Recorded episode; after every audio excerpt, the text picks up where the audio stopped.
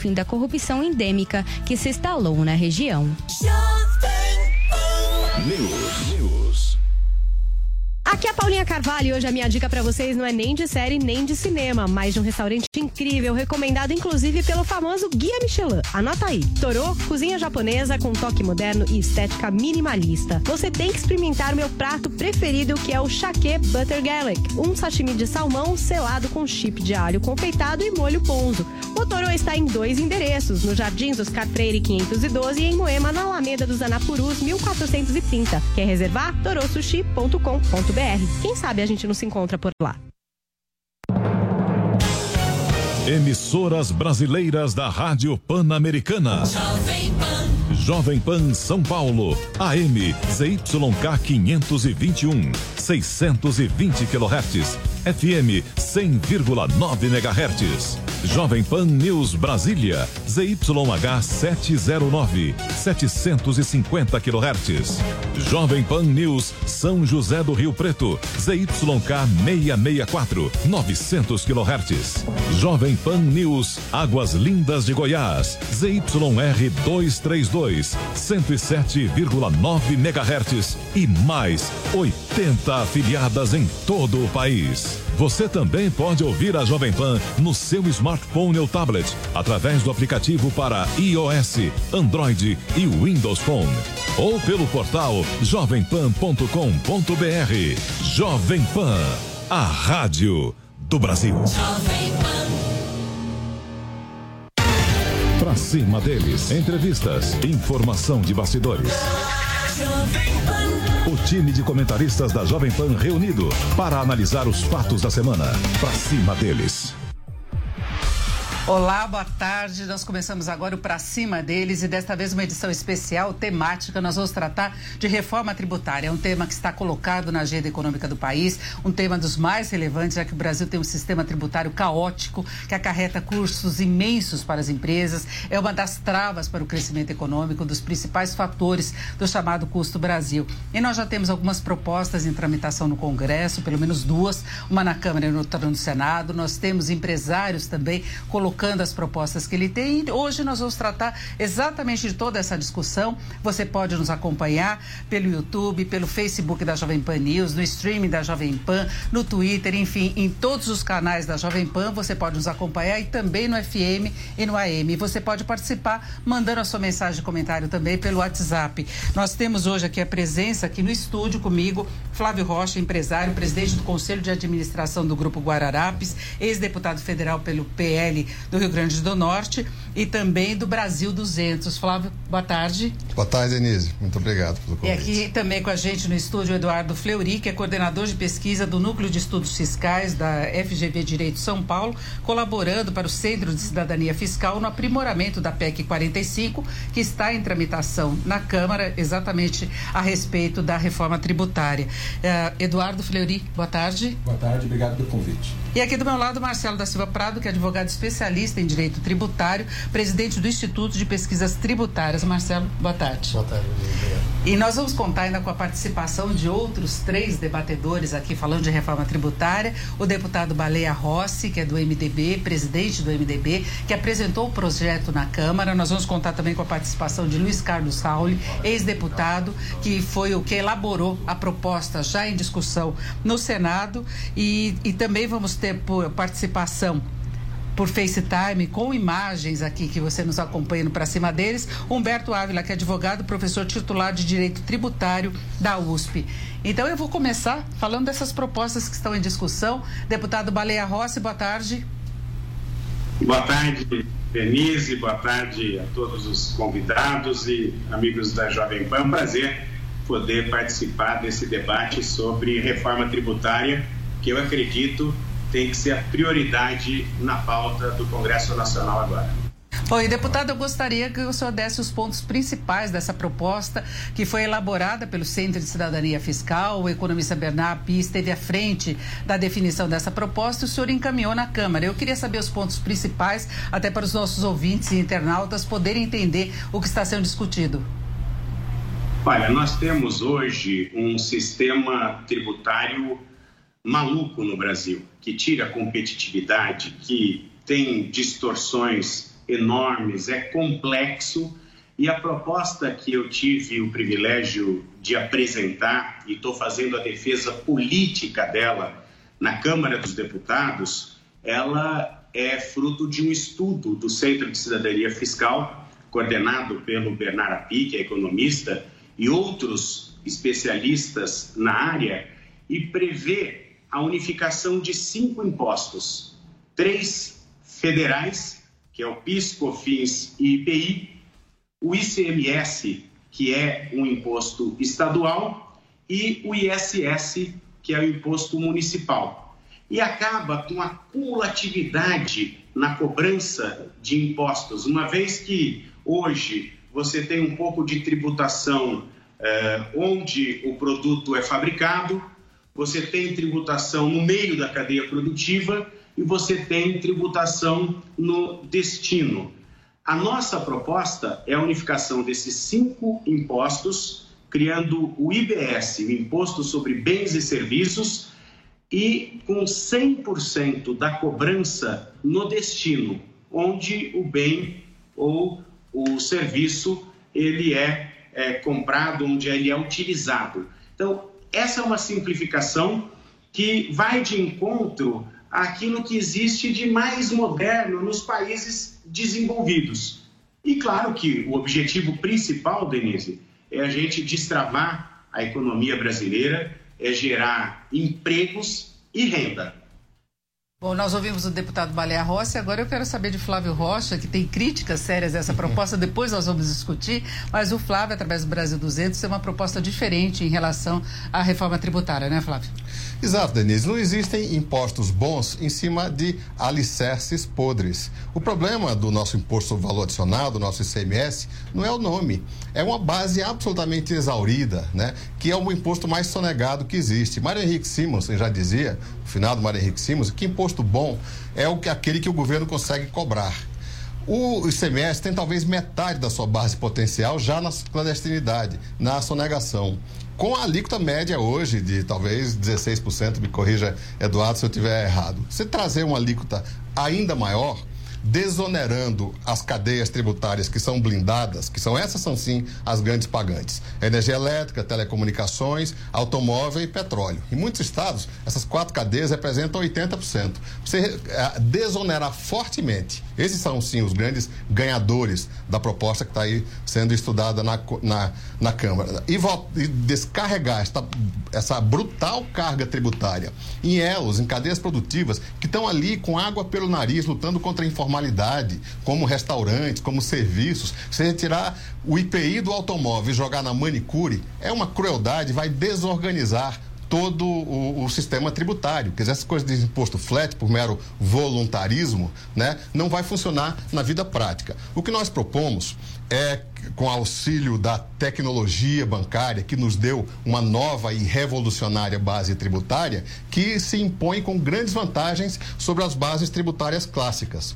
O tributarismo tradicional enxerga três bases: quando você ganha riqueza ou renda, quando você gasta riqueza ou consumo, ou quando você guarda riqueza, que é o patrimônio. Essas três bases estão absolutamente sobrecarregadas. A nova e revolucionária base tributária não é tributar a riqueza quando você ganha, quando você gasta ou quando você guarda, mas tributar os fluxos financeiros, tributar a riqueza quando ela se move. Aí você tem sim a síntese mais perfeita de toda atividade econômica alcançando a sonegação, alcançando até as operações ilegais, doleiro, traficante e fazendo efetivamente com que a carga seja muito mais distribuída, corrigindo o pior defeito do IVA, do Imposto sobre Consumo, que é a regressividade. Né? Um trabalhador de salário mínimo, ele, ele consome 100% do seu, da sua renda porque ele não tem espaço para poupar. Alguém muito rico, muitas vezes, poupa 90% e gasta apenas 10%. Como o imposto é 40% escondido sorrateiramente no preço dos produtos e no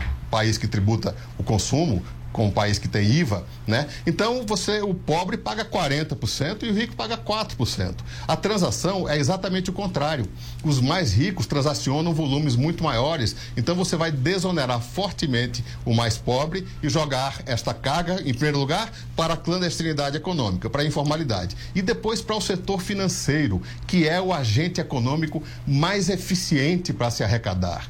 Hoje você vai numa, na, na rua Zé Paulino, você vai ver lá os camelôs, os lojistas, com ICMS de 12% ali lutando para vender com, com, com, é, com nota, mas a, aquela riqueza toda no fim do dia, ela converge para as suntuosas agências de três ou quatro bancos. É ali, é, é, é ali que está representada toda a economia. Então, essa é a nossa proposta, reconhecemos, disruptiva tributar os fluxos financeiros, tributar a riqueza quando ela se move. Aí nós vamos sair de, de bases tributárias de trilhão de real e falar de um quatrilhão e meio de real, que foi a soma que o Brasil transacionou o ano passado. Deixamos de falar de alíquota de 25% para alíquota de tão somente 0,1%. Bom, nós vamos discutir mais isso. Eu lembro que você pode participar da nossa conversa pelo WhatsApp. O número, anote aí, é 11 931 17 0620 931 17 0620 620. Pode mandar sua pergunta também através do Twitter. Aí vamos subir a hashtag para cima deles e você manda a sua dúvida, o seu comentário. Eu queria saber agora do Eduardo Fleury, que é coordenador do, de pesquisa do Núcleo de Estudos Fiscais, que está colaborando para a proposta da Câmara que o Flávio Rocha estava criticando agora. Eu, eu quero puxar você para a nossa conversa. Eduardo Fleury, como é que você vê essas críticas e o que você vê de mais positivo na proposta em discussão na Câmara? É, eu acho uma coisa que a gente tem que deixar um pouquinho claro é que quando a gente fala que vai transformar cinco impostos em dois, ou quatro impostos em dois, em um, é, esse não é o principal ponto da proposta. Nós temos que pensar que hoje nós temos uh, 27 regulamentos de CMS, 27, uh, 5 mil, mais de 5 mil regulamentos de ISS. Então, quer dizer, a complexidade que tudo isso gera é muito grande. A gente não pode esquecer o grau de complexidade que a gente tem. Então não é só substituir números de impostos, mas sim é, simplificar o sistema. E uma das, das propostas, sem dúvida, é, é você ter uma, uma alíquota única para todos os bens e serviços. E já respondendo um pouco a questão da cabeleireira, da manicure e tudo mais, é, ou ela vai estar na MEI, né, em que ela paga um valor de 70 reais por mês, ou ela vai estar na empresa do Simples. A, o Simples continua funcionando, vai continuar funcionando na proposta. Então, para aqueles, para aqueles para esses restaurantes menores e tudo mais, eles vão continuar pagando a mesma coisa. Então, isso não vai é, mudar em nada essa história. Então, não, você não está castigando este, este setor. É, quanto ao fato de pegar é, eventualmente pegar sonegadores, que a gente fala. É, eu discordo um pouco do Flávio, nessa a gente já discutiu outras vezes, né, Flávio? Mas a gente discorda um pouco porque a gente vê que a economia escondida que a gente tem, né, é, no Brasil, a shadow economy, é, uma, é correspondente mais ou menos a 15%. E mesmo que você tente fazer muita mágica, dali você não consegue tirar mais do que isso. Então existe uma limitação para fazer, para utilizar o tributo sobre transações financeiras, ou tributo, ou pagamentos, ou outro tipo de, de nome que a gente quer dar a este tipo de, de tributo. Mas o, o, importante é, a gente precisa simplificar substancialmente o nosso sistema, tá certo? É importante é, esse ponto de, de não só transformar cinco em dois ou quatro em dois, qualquer que seja, mas transformar isso num regime simples. Tudo se toma crédito, Quer dizer, você não tem que mais ficar escolhendo o que você vai tomar crédito. Você comprou uma coisa, não toma crédito, outra coisa toma crédito. Acabou. Todas as despesas terão direito de crédito, exceto, obviamente, os salários que não são pagos por pessoa jurídica. Então, é, esse, esse, esse é um ponto importante que eu queria destacar, a simplicidade desse novo sistema e que a gente precisa passar por ele. Agora eu quero saber a opinião do Marcelo da Silva Prado, aqui no Para Cima Deles especial, temático, que discute as propostas de reforma tributária. Advogado Marcelo, por favor, a sua opinião a respeito dessa discussão. Denise, eu é, comungo de parte da opinião Uh, do Flávio e parte do Eduardo e vou explicar os pontos. Eu acho que nós temos uh, três situações. Uma a questão que seria muito, tem a facilidade da, da, da arrecadação do, do, imposto sobre movimentação, mas que também, por si só, ele não seria possível ser um imposto que resolveria toda a nossa a, a questão de arrecadação. Mas a gente tem é, é, na, na, na, proposta, pelo menos na, na da, da, Câmara, né, na proposta na PEC 45, essa questão de colocar uma alíquota para todos os setores, de forma uniforme, para todas as atividades, para locação, para os serviços, para a indústria, eu acho que aí você vai causar uma série de iniquidades, como o Flávio pontuou. Eu acho que você vai acabar distribuindo uma carga que hoje é feita, se correto ou não, mas ela é distribuída é, é, conforme a complexidade do, do setor, ou dentro de uma imperfeição né, da seletividade. Você vai colocar, por exemplo, o, o, vamos imaginar, o transporte coletivo. Na proposta do Senado até tem isenção, mas na proposta da Câmara não tem. No dia seguinte que aprovou o IBS, você tem 25%, considerando que essa seja alíquota, a mais nas tarifas de serviço público, serviço de, de ônibus.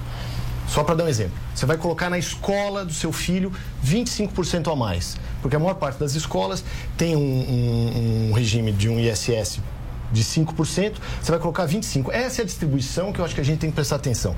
E aí você vai falar o seguinte: em que lugar do mundo que a gente conseguiu criar uma alíquota para toda essa complexidade e diferença de, de, de, de, atividades que tem na economia brasileira, que produz desde o minério de ferro até é, é, soja para a agroindústria? Você não vai conseguir deixar isso, é, de alguma forma, palatável para a sociedade. Imagina o, o pai. No dia seguinte, ele tem a despesa da escola do filho dele acrescida de 25% pelo IBS.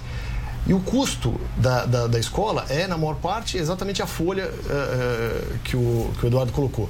E ele não vai poder deduzir, porque o IBS é imposto contra imposto dessa característica. Então, onde tem pagamento do IBS, ele vai ter. Só que ele tem a, como custo a folha, e a, a folha no Brasil tem 43% de encargos e de contribuição previdenciária. Vamos imaginar que ele tenha 35% de custo no final você vai ter botar é o delta, certo? Do IBS. Você vai pegar 25%. Como é que a escola vai Vai, vai, como é que isso pode ser possível? E aí você olha como é que nos outros países com, que tem uma economia mais complexa. Pega a Europa. A Europa você tem a alíquota mitigada, a alíquota reduzida e até a alíquota zero. Eu acho que é, o que acontece é que a proposta, a PEC 45, na, na minha, no meu ponto de vista, ela ainda não passou pelo, pelo ajustamento que a proposta do Senado, por exemplo, certo. passou, que já isentou escolas, é, transporte coletivo. Então você tem essas questões que eu acho que vão ter que ser abordadas e vão ter que ser modificadas, sob pena de. Eu quero ver o presidente explicar que o feijão e o caviar vão ser tributados igual. A água mineral e, o, e a cerveja. Perfeito. Nós vamos continuar essa conversa. O deputado Luiz Carlos Rauli, ex-deputado autor da proposta do Senado, que foi citada pelo Marcelo, já está com a gente também na linha. Mas antes eu queria uma palavra rápida do deputado Baleia Rossi a respeito das críticas feitas a essa proposta na Câmara. Olha, eu respeito a posição de todos. Esse debate é importante para a gente chegar no melhor texto. Agora, eh, sobre a questão da regressividade, Uh, nós tivemos uma reunião a semana passada, eu, o Bernard Api, nove consultores eh, da Câmara dos Deputados e o Agnaldo Ribeiro, que é o nosso relator, para debater todos esses pontos. Por exemplo, nós estamos estudando a questão do transporte coletivo para ter isenção, porque não é razoável a gente votar uma reforma tributária que pode fazer com que as passagens é, é, é, públicas aumentem. Questão de educação e saúde, que é uma preocupação. Também existe é, uma proposta para isenção até determinado é, valor. E na nossa proposta, na PEC 45, é, prevê a desoneração de pessoas, por exemplo, na cesta básica. Que não é razoável é a pessoa rica ter, é, é, é, não pagar imposto sobre alimento e a pessoa pobre é, é, não, você não ter uma, uma condição de dar justiça social através do imposto. Então, hoje, existe a desoneração da cesta básica para todos. Claro que proporcionalmente a pessoa mais pobre ela é, gasta mais com alimentação do que a pessoa rica. Mas em valores absolutos, as famílias ricas gastam muito mais do que ah, ah, os pobres. Então, qual é a ideia da PEC 45? É desonerar pessoas. Nós temos hoje 70 milhões de pessoas no cadastro da assistência social. Essas pessoas vão ser desoneradas. Então, eu acredito assim: não existe texto fechado. É importante é, a contribuição de todos nesse debate, dos juristas, dos economistas, daqueles que estudam é, tributação, para a gente melhorar o texto. O texto não está fechado. O Aguinaldo Ribeiro, que é um deputado é, bastante experiente, é o nosso relator, está recebendo as sugestões e nós vamos acolher aquelas que, com absoluta certeza, melhorarem o texto. Eu só acho que nós não podemos perder a oportunidade de votar a reforma tributária. Eu acho a reforma da Previdência muito mais complexa na, no debate política para ser avançada e nós conseguimos superar. Por quê? Porque é vital para o país. Nós não podemos é, é, é ficar esperando as coisas acontecerem e o país perder na sua economia. Nós conseguimos superar. Agora é a oportunidade de votarmos uma reforma tributária que destrave a economia, que dê oportunidade de competitividade para as nossas empresas. Simplificação é a palavra. Nós temos hoje é, um valor absurdo uh, uh, no contencioso, por exemplo, do CAF. Nós temos praticamente o resultado uh, da reforma da Previdência, 800 bilhões de reais só de discussões administrativas de empresas contra a União. Isso não pode continuar. E a simplificação combate isso. Diminui o custo do Brasil e vai fazer com que os empresários possam é, gerar mais empregos e renda no nosso país. Estamos atentos e vamos é, receber as sugestões para melhorar o texto para a gente poder aprovar. Bom, hoje nós estamos aqui com Pra Cima deles temático, discutindo as propostas de reforma tributária. E agora nós vamos chamar para conversa o ex-deputado Luiz Carlos Rauli, que é autor da proposta que já está em tramitação no Senado, que também prevê a unificação de tributos federais do ICMS e do ISS. Mas uh, Luiz Carlos Rauli agora vai dar mais esclarecimentos a respeito dessa proposta. Rauli, boa tarde. Boa tarde, boa tarde, ouvintes da Jovem Pan Baleia, todos estão participando aí. É um prazer muito grande estar com vocês.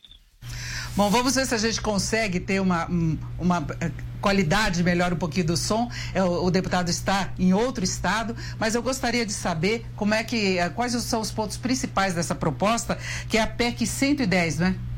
Bom, primeiro a PEC 110 é de autoria do presidente do Senado da República, Davi Alcolumbre ele mais 65 senadores e tem como relator o senador Roberto Rocha, que é o líder do PSDB do Senado.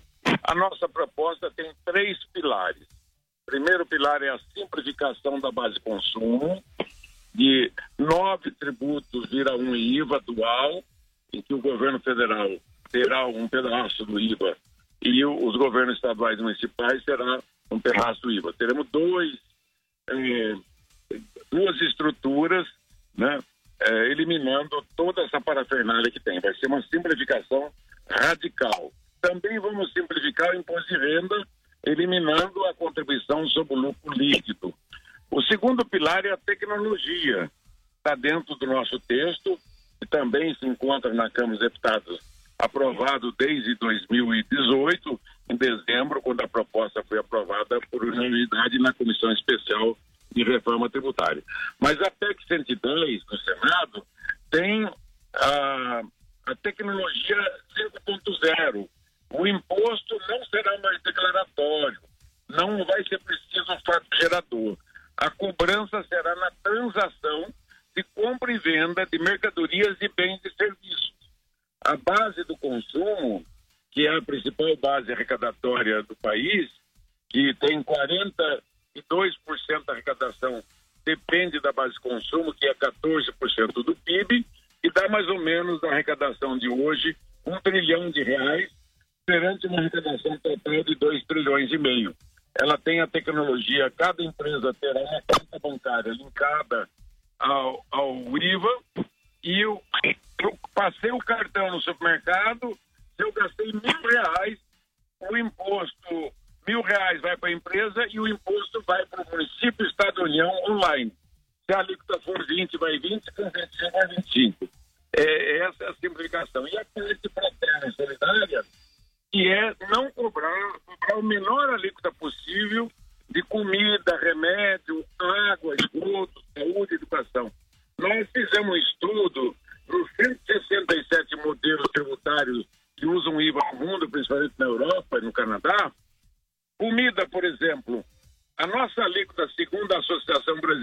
Indústria de Alimentos,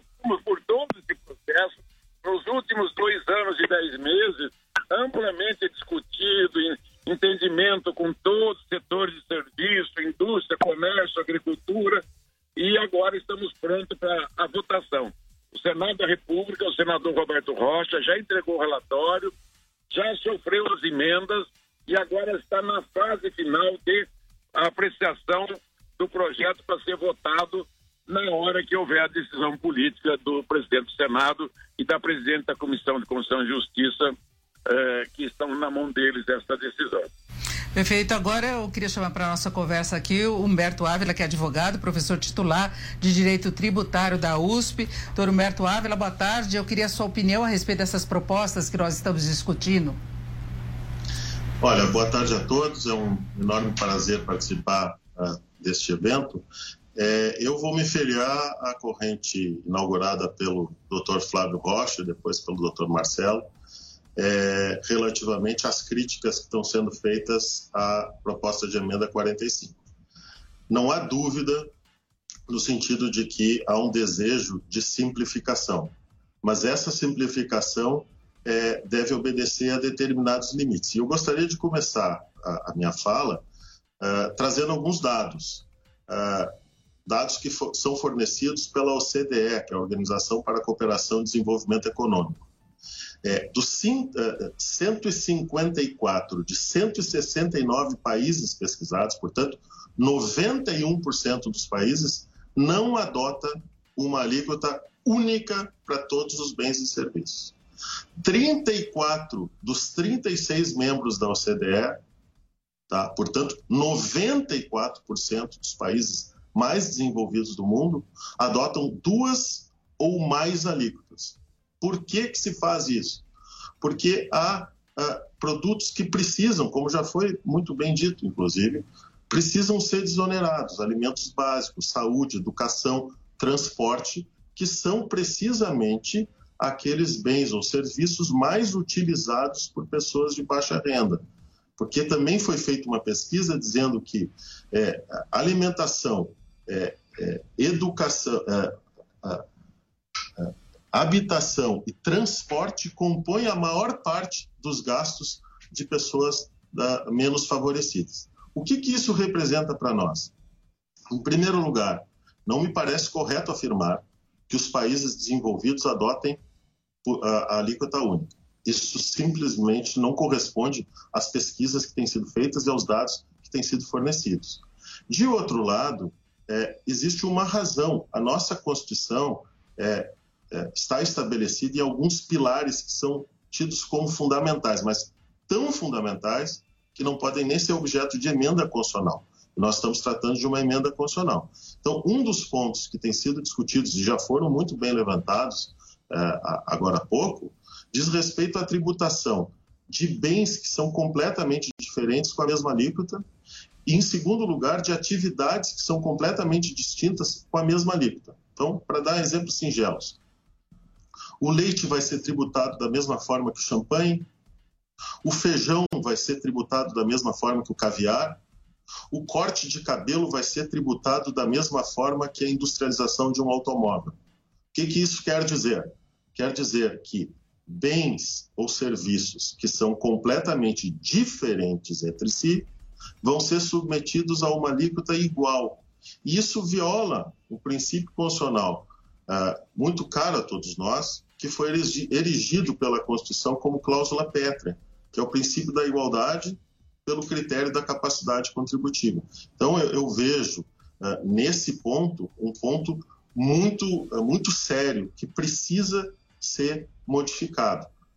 Houve uma certa evolução neste ponto relativamente à proposta 45 em favor da, da, da proposta de emenda constitucional número 110, porque esta última prevê uma diferenciação. Mas, independentemente de determinado vício de inconstitucionalidade, me parece extremamente injusto que determinados setores sejam atingidos de maneira muito brutal pela modificação. Então, também já foi mencionado que o setor de serviços vai sofrer aumentos que vão de 350 a 600, a mais de 600%. Tudo isso feito de maneira muito abrupta, de um dia para o outro, de tal sorte que algumas, ah, algumas empresas ou entidades vão ser beneficiadas, mas muitas outras vão ser ah, extremamente oneradas. Tem um outro ponto também que me parece importante, com isso eu já termino, que diz respeito ao modo como a PEC 45 foi uh, uh, estruturada. É, há essa aglutinação de determinados impostos em favor de um só, que é o imposto sobre bens e serviços. Mas é preciso atentar para uma questão. Esse imposto sobre bens e serviços, tal como ele foi proposto no texto da emenda, é, é, um, é, é um, um imposto muito aberto porque o texto da proposta diz assim, ó, lei complementar instituirá imposto sobre bens e serviços. Não diz quais são as operações que podem ser feitas com bens e serviços. Então, a rigor, esse novo imposto permite que se cobre o IBS sobre importação, exportação, propriedade, posse, aluguel, cessão de uso, domínio e por aí vai. Então, a, a, a, impressão que todos têm é que nós estaríamos mudando de quatro tributos para dois. Mas o IBS é um imposto que tem uma múltipla incidência. E, de outro lado, existe um outro imposto sobre o qual a gente ainda não falou, que é o imposto seletivo. Esse imposto seletivo ele tem uma incidência também muito aberta, que inclusive pode cumular com o IBS. Em outras palavras, para concluir, nós estamos trocando quatro tributos que já foram experimentados nos últimos 30 anos por dois novos, que é o IBS e o imposto seletivo. Esses dois novos, todavia, são extremamente amplos, eles propõem uma incidência muito aberta e vão provocar um aumento de carga tributária muito expressivo. Perfeito, nós ouvimos Humberto Ávila, que é advogado, professor titular de Direito Tributário da USP. Nós vamos agora um rápido intervalo. Nós estamos aqui para cima deles, uh, temático, hoje discutindo as várias propostas de reforma tributária, inclusive as duas que já estão em tramitação no Congresso. Nós já tivemos muitas críticas, especialmente a proposta da Câmara. Daqui a pouquinho, o deputado Baleia Rosa, que está com a gente, também vai responder a essas críticas. Eu lembro, vamos subir a hashtag para cima deles e você pode participar, mande as suas perguntas e os seus comentários. Voltamos já já. Pra cima deles. Pra cima deles. Jovem Pan. Você é empreendedor? Sabe como funciona o mundo das startups? A Jovem Pan e a Tabasco Filmes apresentam O Anjo Investidor. Pela primeira vez no Brasil, em jogo, um fundo de investimentos no valor de 5 milhões de reais. João Kepler, eleito o melhor investidor anjo do país por três anos consecutivos, traz 13 startups nesta primeira temporada. Muita emoção, desafio e superação. E é claro, dinheiro. O Anjo Investidor. Assista em youtube.com barra O Anjo Investidor. Você não pode perder. amigos da Jovem Pan, na manhã desta sexta-feira, o Palmeiras treinou na academia de futebol visando o confronto diante do Havaí, na ressacada, fora de casa, neste domingo às 18 horas. E o técnico Mano Menezes não poderá contar com o lateral direito Marcos Rocha, com o meio-campo Gustavo Scarpa e também com o atacante William do Bigode. Os três estão vetados pelo departamento médico da equipe do Palmeiras. Dessa forma, o Verdão deve entrar em campo com o Everton no gol, Jean ou Mike na lateral direita, Luan, Vitor Hugo e Diogo Barbosa. No meio de campo, Felipe Melo, Bruno Henrique e Lucas Lima. Na frente, Dudu, Carlos Eduardo, que volta à equipe, ele que tem se destacado nos treinos do Palmeiras, e na frente, Daverson. Daverson segue no comando de ataque do Verdão. Verdão que está dando o que falar fora de campo. O presidente Maurício Gagliotti foi julgado pelo STJD por conta de ofensas ao VAR e também acusações de possíveis favorecimentos ao Flamengo. Gagliotti ficará afastado da presidência do Palmeiras por 15 dias, lembrando que a punição máxima era de 180 dias mas o Gagliotti acabou tendo a pena reduzida para 15 dias. Gagliotti afastado da presidência do Palmeiras. O Verdão que encaminhou um acordo com o goleiro Ivan.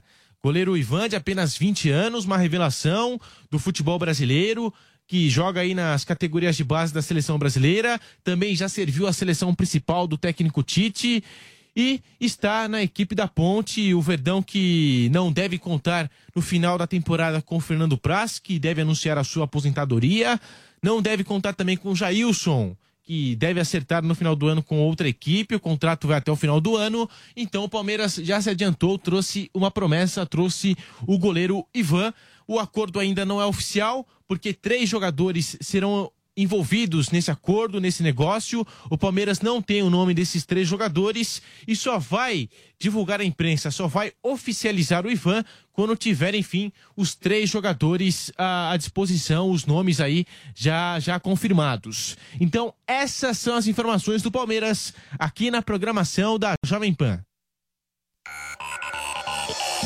Pra cima deles. Pra cima deles. Jovem Pan.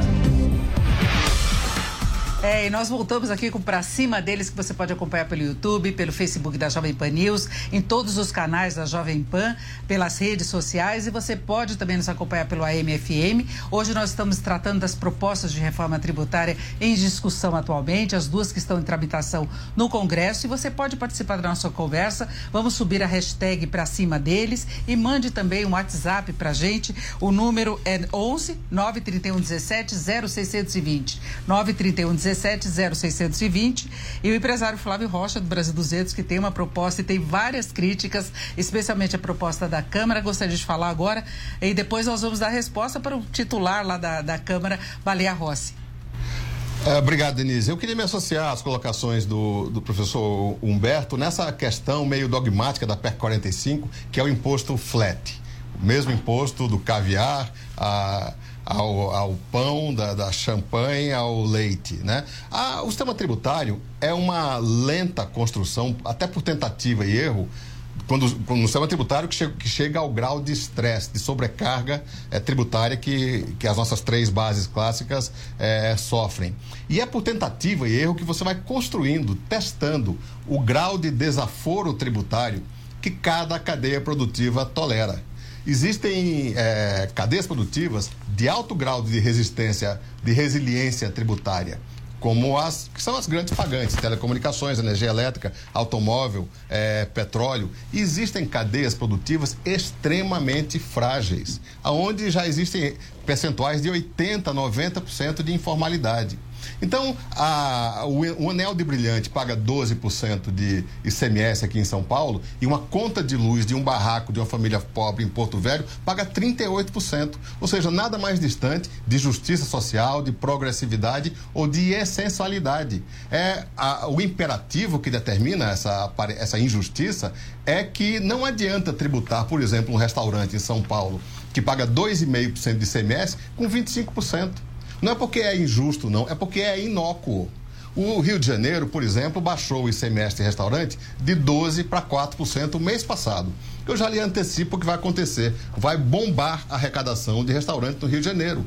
Porque tem uma coisa chamada curva de Laffer, que é a, um ponto de saturação do imposto. Além do qual, se aumenta a alí- a alíquota e a arrecadação cai, porque você está empurrando o contribuinte para pular cerca da, da informalidade. Então, essa, é, esse ato de voluntarismo, de passar um trator nesse aprendizado, né, do grau de, de resistência ao im- imposto que cada setor e de cada elo da, da, da cadeia produtiva eh, tolera, vai trazer uma desorganização e empurrar setores inteiros para a informalidade. E dentro das cadeias produtivas também tem esse fenômeno.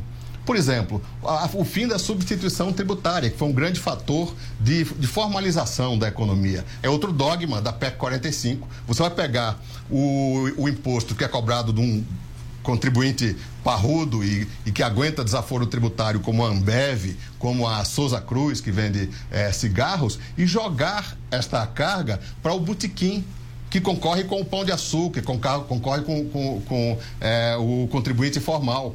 Então, isso é um fator de desorganização terrível, que é outro dogma, é coisa do destino. Os tributaristas ou os técnicos no assunto veem eh, origem e destino como o Estado produtor e o Estado eh, eh, consumidor. Nós que temos a barriga encostada no, no- no balcão vemos outra forma. O que você está falando é desonerar a indústria eh, que, que, é, que é parruda, que consegue pagar o, o- o imposto, e empurrar para o setor mais frágil, que convive mais de perto com a informalidade, que é o, o pequeno varejista, que é o botequim, que é o ambulante. Então, eu acho que estão começando a aparecer fragilidades muito grandes que eu acho que vão. Está havendo uma, uma, crescente, uma crescente conscientização. Porque a PEC 45 tem muito poucos ganhadores e tem literalmente dezenas de milhões de perdedores. Nós vamos estar desonerando os bancos em 30 bilhões de reais, desonerando as indústrias mais poderosas, que são as que pagam o IPI, a cadeia de telecomunicação e energia elétrica e petróleo, e jogando esta carga para o pequeno contribuinte, para o serviço, a agricultura. Né, não vai tolerar um, um- um aumento de carga de 25%. Cesta básica onerada em 25% e depois tem um mecanismo que até o Eduardo pode me ajudar a entender aqui como é que você vai devolver. O Estado não consegue devolver nem a Lei Candir para os grandes exportadores. Vai devolver o IVA cobrado no arroz, no feijão, do açúcar para 70 milhões de pequenos contribuintes e o contribuinte que, o feirante que paga com dinheiro vivo, né, que não tem nem conta em banco, como é que ele vai receber de volta esses 25% que ele pagou na, na cesta básica? Então eu acho que, claro, nós queremos uma melhora, não, não ficamos nada envaidecidos do fato nós temos o pior sistema tributário eh, do mundo já há, há- há vários anos, mas tem que mudar para melhor. Para piorar, é melhor deixar do jeito que está. Bom, o Flávio Rocha está criticando pontos da PEC que está em discussão agora na Câmara. É a PEC 45. Ele estava falando exatamente como é que se pretende unificar sem produzir mais danos ou aumento de carga tributária. E o, o Eduardo Freire, que é coordenador da, da- de pesquisa do Núcleo de Estudos Fiscais, que está colaborando com o Centro de Cidadania Fiscal para a elaboração dessa proposta, exatamente, está aqui impaciente para responder, né, Eduardo? O, o- o Flávio, antes de tudo, é, é meu amigo, a gente tem uma ótima relação, mas a gente discorda. Então, eu acho que é uma coisa absolutamente tranquila e a gente tem um bom relacionamento, a gente gosta sempre de deixar isso bem claro. É, o, o que a gente precisa entender, por exemplo, questão de cesta básica ou questão de alimentação. Então, foi falado aqui, ah, o caviar, o feijão não pode ter tributação diferente. Na verdade, o que importa é quem está comendo caviar ou quem está comendo feijão. Se um rico está comendo caviar e está comendo feijão, ele tem que pagar, sem dúvida, a mesma alíquota. Isso não é a diferença. A proposta que está sendo colocada no caso aí é se acontecer de uma pessoa de renda baixa, são 70 milhões de pessoas cadastradas nos programas sociais. Se acontecer desse homem consumir um produto, tá certo, que está sendo tributado, eles vão receber o dinheiro de volta através da nota fiscal eletrônica. Eles são cadastrados, eles têm CPF nesse cadastro e à medida que você emite a nota fiscal, põe o seu CPF, ele vai receber o dinheiro de volta. Tem alguns limites para evitar algum tipo de fraude, mas é assim que vai funcionar. Então é possível atacar, é, atacar isso daí, sim, Flávio, desculpa, é uma, uma discussão é, para nós, é, para quem está mexendo nesse nota fiscal eletrônica hoje em dia, a gente sabe como isso funciona. Nós temos o sistema mais moderno, tecnológico, fiscal do mundo. E a gente tem condição de fazer isso sim. Quer dizer, eu tenho várias experiências em outros países, a gente vê e isso é possível fazer isso aqui, aqui no Brasil, diria até facilmente. Então esse é um primeiro ponto.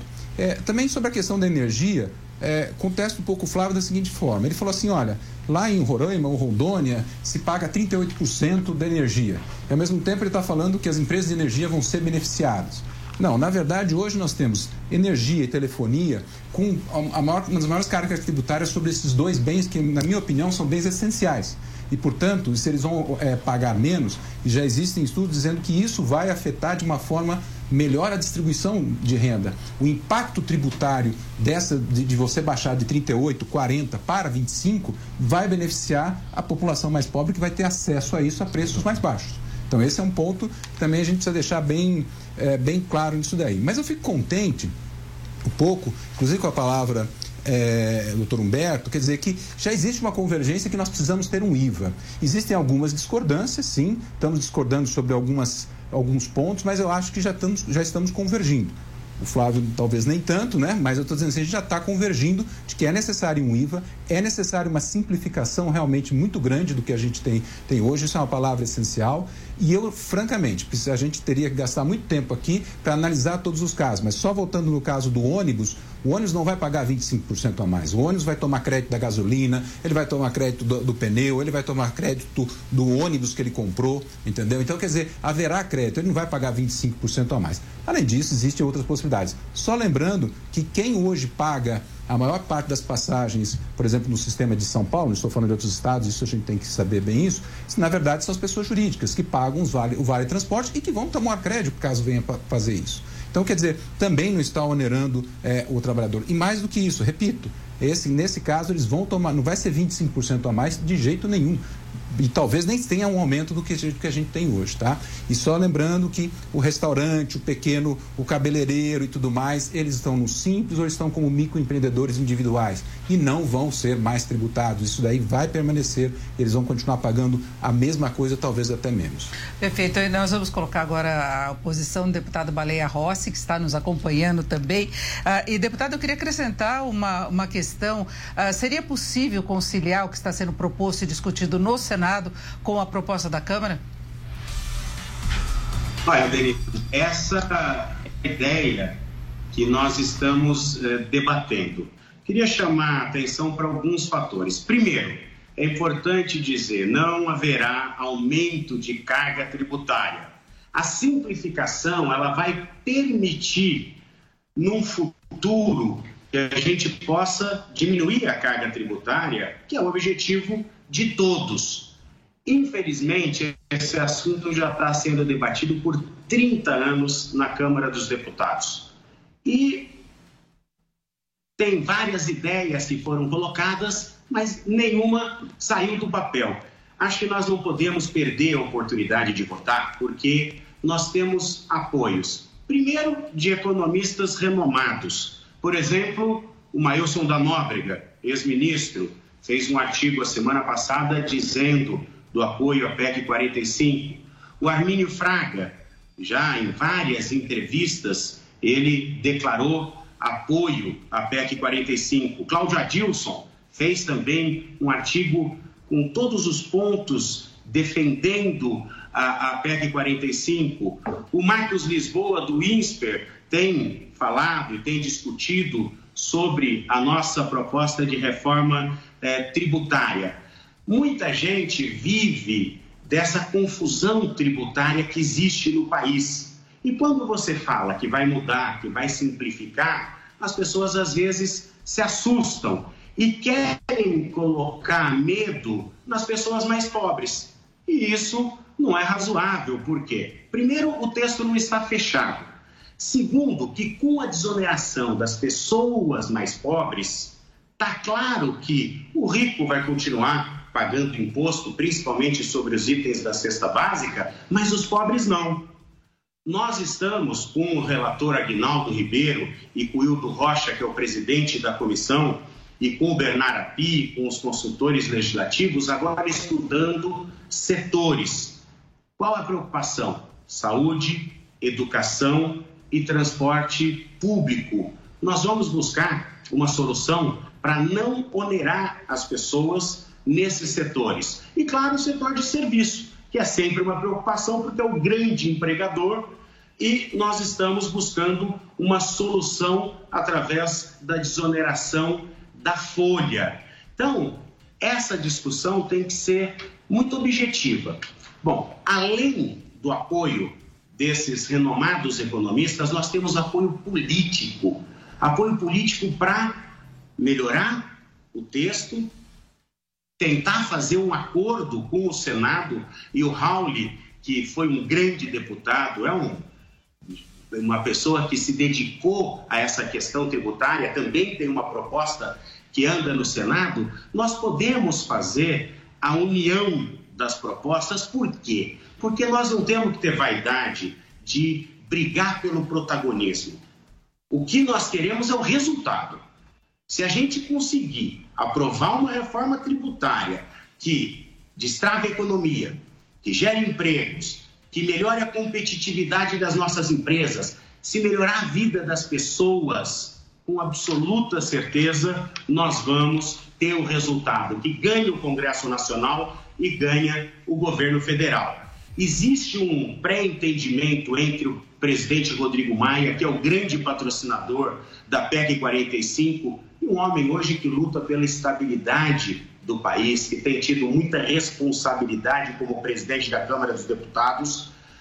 Uma conversa junto com o Davi Alcolumbre, que também é o nosso presidente do Senado e já demonstrou que a reforma tributária é importante. Um diálogo franco com o ministro da Economia, Paulo Guedes. Então, uma matéria como essa, não dá para a Câmara e o Senado tocarem sozinhos. Precisa ter interlocução com o ministro da Economia, com o presidente Jair Bolsonaro, que já falou que quer uma reforma é, é, tributária. Então, eu acho assim, os fatores são muito positivos. O que nós precisamos agora é melhorar o texto, é fazer com que o texto seja é, razoável para que a gente tenha, primeiro ponto, a simplificação.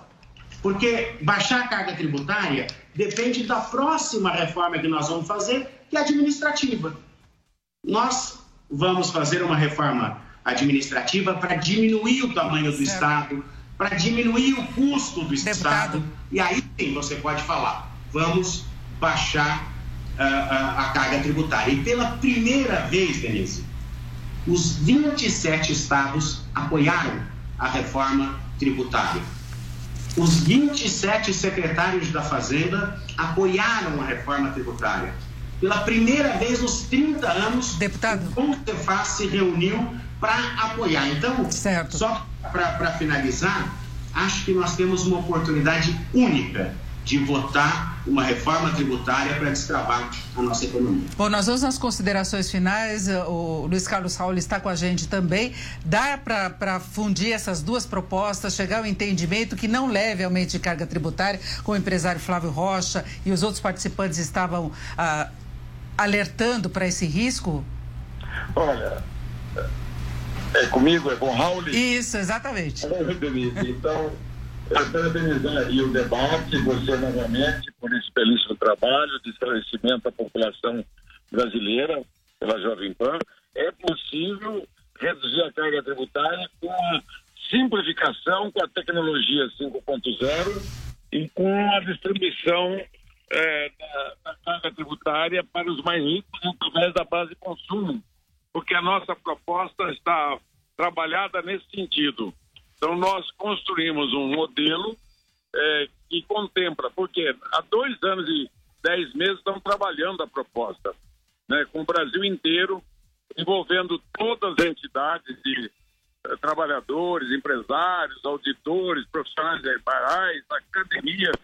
Então, nós já fizemos um imenso trabalho eh, com todos os setores, investigamos a proposta, ela está simplificada, ela está tecnológica e ela é muito humana, porque vai diminuir a carga tributária de uma forma geral e também dos mais pobres, que, que pagam mais impostos no Brasil. Eu entendo que hoje precisamos ter uma decisão política. A proposta do Baleia Rossi é prima da nossa proposta, é muito próxima, por isso que não haverá problema da aprovação dessas propostas, nem na Câmara, nem no Senado, porque vai contar com o apoio de toda a sociedade brasileira. Perfeito. Agora a, a palavra aqui do Marcelo da Silva Prado, que estava acompanhando toda a discussão. É, então, Denise, eu, acho que o, o- Primeira coisa, não vamos se iludir, né? Realmente, um uma das, dos pontos interessantes que o deputado colocou, e eu concordo, é que carga tributária e, e reforma tributária são coisas distintas, né? A carga tributária é causada pelo custo do Estado, então não é ali que nós vamos reduzir carga. A discussão é a forma como nós estamos distribuindo e eu, eu acho que o, o, o ponto e, a- e o recado principal é que a gente tem que avançar no texto para que essa, essa distribuição não ocorra essas injustiças e essas impossibilidades até de tributar algumas, ah, algumas atividades alguns serviços né, da mesma forma.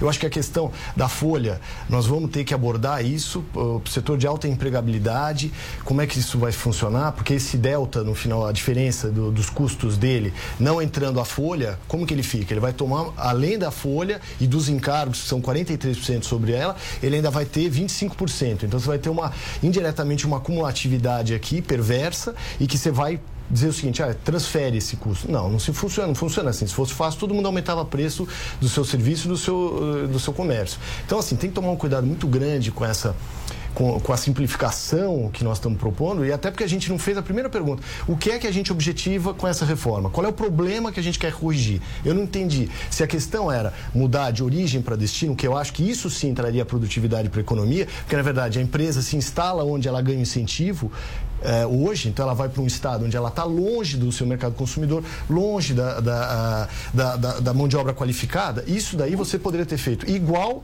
a gente fez com, com o ICMS pra, no, no e-commerce, né? Poderia ter feito gradual, você transferiria a parte de origem para o destino, que eu acho que nisso as duas propostas estão de acordo, isso do mundo inteiro se tributa no destino, e aí você, isso sim traria produtividade, porque a, a alocação do capital vai estar onde ele efetivamente tem eficiência, que isso a gente n- eh, não podemos perder de vista. Isso é a única coisa que vai ter produtividade, ganho de produtividade. O resto, simplificação, também é um ganho indireto, mas assim, o ganho na, na questão tributária é que a fábrica não vai se instalar no interior de Goiás para produzir carro, sendo que o mercado consumidor dela está quase 3 mil quilômetros. E isso é ganho de produtividade. Só como é que você faz essa migração e o tempo? Você tem que pensar as situações que são colocadas, tem que proteger quem entrou com a fábrica ah, seguindo um incentivo, né? Bom, nós vamos fechando por aqui a nossa conversa. A gente viu que a discussão vai ser muito longa até se chegar a uma proposta final, a essa possibilidade, como foi colocada pelo Luiz Carlos Rauli e o deputado Baleia Rossi, de uma conciliação com as duas propostas que estão em tramitação no Congresso. Ainda falta o governo apresentar a proposta dele. O próprio ministro Guedes já sinalizou que talvez haja essa possibilidade de um entendimento geral. Eu agradeço muito a participação do Flávio Rocha aqui com a gente, que é do Grupo Guararapes e também do Brasil 200. Eduardo Fleury, que participa da elaboração, participou da elaboração da proposta de discussão na Câmara. Marcelo da Silva Prado, muito obrigada também. E estiveram com a gente o Baleia Rossi, que é deputado federal, presidente do MDB. Deputado, muito obrigada, uma ótima tarde. Humberto Ávila e Luiz Carlos Sauli. E obrigada a você que esteve com a gente até agora. Eu lembro que a íntegra do nosso programa, esse Pra Cima Deles especial, que tratou de reforma tributária, ele vai estar disponível no YouTube e também nas plataformas da Jovem Pan. Uma ótima tarde a todos. Pra cima deles. Pra cima deles. Jovem Pan.